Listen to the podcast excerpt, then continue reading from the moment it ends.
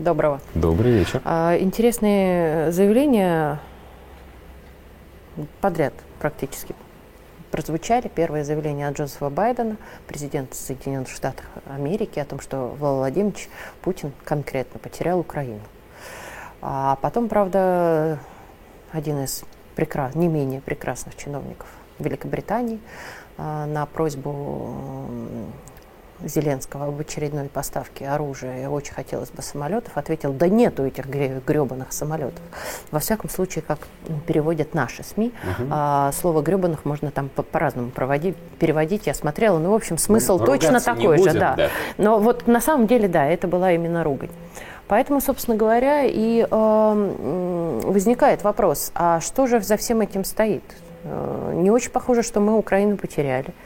Хотя, смотря как на это посмотреть. Вот, вот твое смо- мнение. Вот смотря да. как посмотреть, да. Сейчас один умную вещь скажу, да. да только вы не обижайтесь. Если считать, что России или президенту Путину зачем-то нужна Украина в качестве самостоятельного, но дружественного России государства, то тут надо согласиться с президентом США Байденом. Такую Украину, если даже считать, что она у нас однажды и была, мы потеряли. Мы потеряли ее безвозвратно после переворота 2014 года. Никаких шансов на то, что какой-нибудь дружественный э, украинский руководитель, условный Медведчук, придет к власти и сделает из Украины друга России, никаких шансов на это нет. Причем не после начала СВО, а задолго до начала специальной военной операции все эти шансы были потеряны. Теперь Украину мы можем приобрести только в качестве российской территории, российских земель.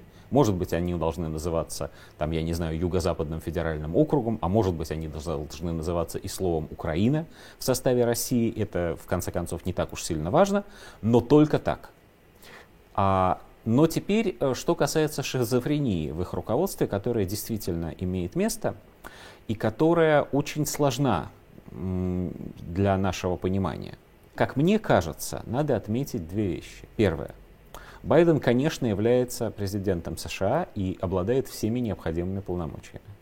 Но при этом Байден не является президентом, который выражает интересы всего американского народа и даже всего американского истеблишмента, всех людей, которые на самом деле управляют этой страной. Байден выражает интересы ровно половины из них, того, что называется Демократической партией США. Из этого не следует, что республиканская партия, вторая половина, дружественно настроена по отношению к России. Это совсем не так.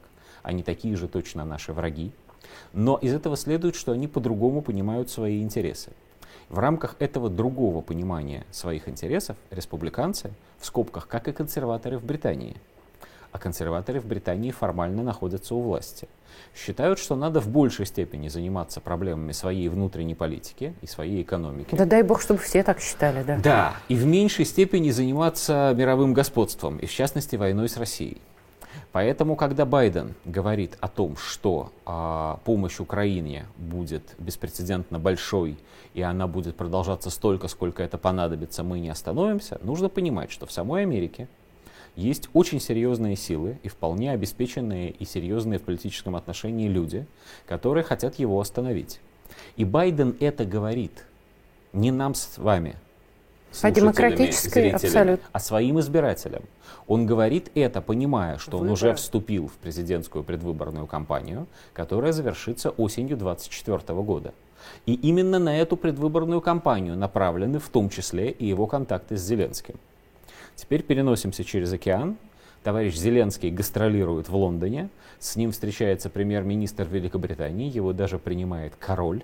Вот, что, на мой взгляд, уже просто оскорбление величия какое-то. Ну, ну король я, тоже, я, откровенно говоря. Ну уж да. какой не есть, есть то да. все-таки король Англии, а тут какой-то, простите меня, гном в зеленой майке. Извините, это была реплика президент. в сторону. Да, целый президент целой незалежной страны. Ладно, зачем он приезжает? Ну, кроме того, что его жена любит ходить по магазинам. Он приезжает для того, чтобы сказать вслух, нам очень нужно тяжелое вооружение как можно быстрее. Действительно, если исходить из а, позиции его кукловодов, то есть тех самых американских демократов, ему нужно тяжелое оружие как можно быстрее, потому что только с ним у него есть шанс противостоять русскому наступлению и, может быть, даже имитировать собственное наступление, чтобы оружие продолжало поступать и, значит, шоу должно продолжаться. он обнимается с английским премьер-министром, все вроде нормально, поставят, не поставят оружие, вопрос скорее технический. И тут звучит вот эта реплика «нету гребаных самолетов». Про что она на самом деле? У нее есть скрытый смысл, вот действительно. Самый настоящий скрытый смысл. Она про две, опять же, вещи. Первое. Великобритания сейчас, как и все остальные страны Европы, хоть и Великобритания вышла уже из Евросоюза, в смысле военных запасов, в чисто военном отношении, далеко не так сильна, как она хотела бы показать и как кажется со стороны. Более того, очень серьезную часть европейских военных запасов, натовских военных запасов, они уже сожгли на Украине. И продолжают это делать. В этом смысле Байден говорит опять-таки чистую правду, помощь будет пока она понадобится. Они даже пытаются наращивать производство на военных предприятиях, прежде всего в Германии. С энергоносителями проблема. У них с этим огромные да. проблемы. Прежде всего, совершенно верно, это получается ужасно дорого, потому что ужасно дорого получается металл, и ужасно дорого получается э, э это все дело э, питать, потому что газ дорогой, но и тем не менее.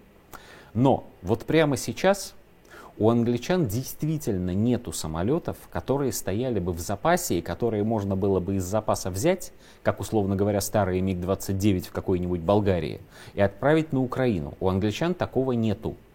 Они могли бы сделать одну из двух вещей. Первое, они бы могли бы заключить с украинцами контракт, подобный тому, как с ними заключили американцы на пресловутые Абрамсы, и сказать, да, мы заново произведем для вас это оборудование и поставим его, ну там когда-то, но, видимо, больше, чем через год.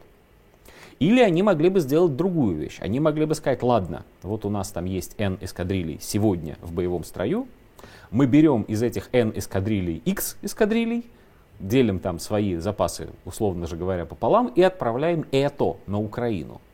Технически, технически говорят наши военные эксперты, ну в смысле источники Царьграда, технически это возможно.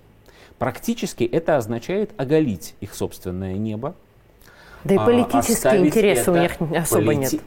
Политический вопрос сложный, потому что политически они же не перестают повторять. Я не уверен, что тот же самый министр в Англии это говорит, но какой-то из их именно министров, то есть это официальная точка зрения, они не перестают повторять, что мы ведем войну с Россией. Да, прокси-войну, да, опосредованную войну, но это именно война, а не мирное сосуществование. А с этой точки зрения, конечно, надо поставлять оружие. Может быть Украине, может быть Польше, может быть э, даже Латвии и Литве, хотя это опять-таки технически довольно бессмысленно. Но что-то подобное делать надо. Но при этом это надо делать так, чтобы никто не мог сказать, мы ослабили сами себя, и теперь мы беззащитны. Перед кем? Да перед теми же русскими, а еще перед китайцами, потому что это ведь, ну вот если мы смотрим из России строго на запад, то у нас там Европа, чуть севернее Великобритания и дальше США. Но если мы чуть-чуть приподнимемся над земным шариком, ну вот на орбиту взлетим, то мы обнаружим, что этот военный союз англосаксонский, он существует не только в Атлантическом океане, где он называется НАТО, да, North Atlantic Treaty Organization, то есть это союз Северной Атлантики. А он существует еще, например, в Индийском океане, где он называется АУКУС, и в, нем, в его входят Австралия, те же США и Великобритания. Против кого он там союз? России нету на Индийском океане, хоть плачь. Но не доходит она до Индийского океана. Вот. А он против Китая. Что произойдет, если Англия существенно ослабит свои вооруженные силы, вбухав эти технологии, эти железки, простите за, в Украину? Прости, э, шарик вот. прилетит. Да, прилетит китайский шарик, точно. Прилетит китайский шарик, чтобы, значит, показать им, как они слабы. С китайским шариком совсем смешная история. Вот, про, э, я, э, военные эксперты знают, почему американцы его не поймали. Причина вполне уважительная, но смотрится все равно смешно. Феерично. Ну, просто очень смешно. Вроде и безопасная штука, а характерная. А они это понимают. Не надо думать про них, что они такие вот идеологизированные, индоктринированные идиоты, которые уперлись в дверь, значит, за которой Россия и бьются в эту дверь лбом. Не делают они этого. Они очень прагматично выбирают пути для того, чтобы ослабить нас, а себя ну, или совсем не ослабить, или в минимальной степени. И мы сейчас будем наблюдать, ну, мы его уже начали наблюдать с конца прошлого года, очень сложный такой танец И в ходе этого танца они то поставляют оружие, то поставляют, но немножечко другое, то поставляют, но из других запасов, то это танки, но это устаревшие, то есть это леопарды, но устаревшие леопарды первой модели, абрамсы, но устаревшие абрамсы со старой броней, менее опасные, требующие большего ремонта. Не потому, что они украинцев обманывают. Что украинцев обманывать? Это марионетки, им что скажешь, что они и делают с их точки зрения. Не потому, что они русских обманывают, это совсем бессмысленно было бы, мы же видим, что происходит. Нет. И даже не то, что они себя обманывают, хотя своих избирателей они обманывают безусловно.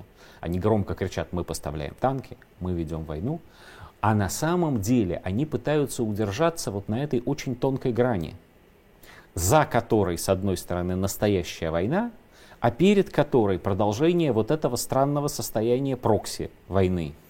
Спасибо большое. Прекращает дозволенные да. речи.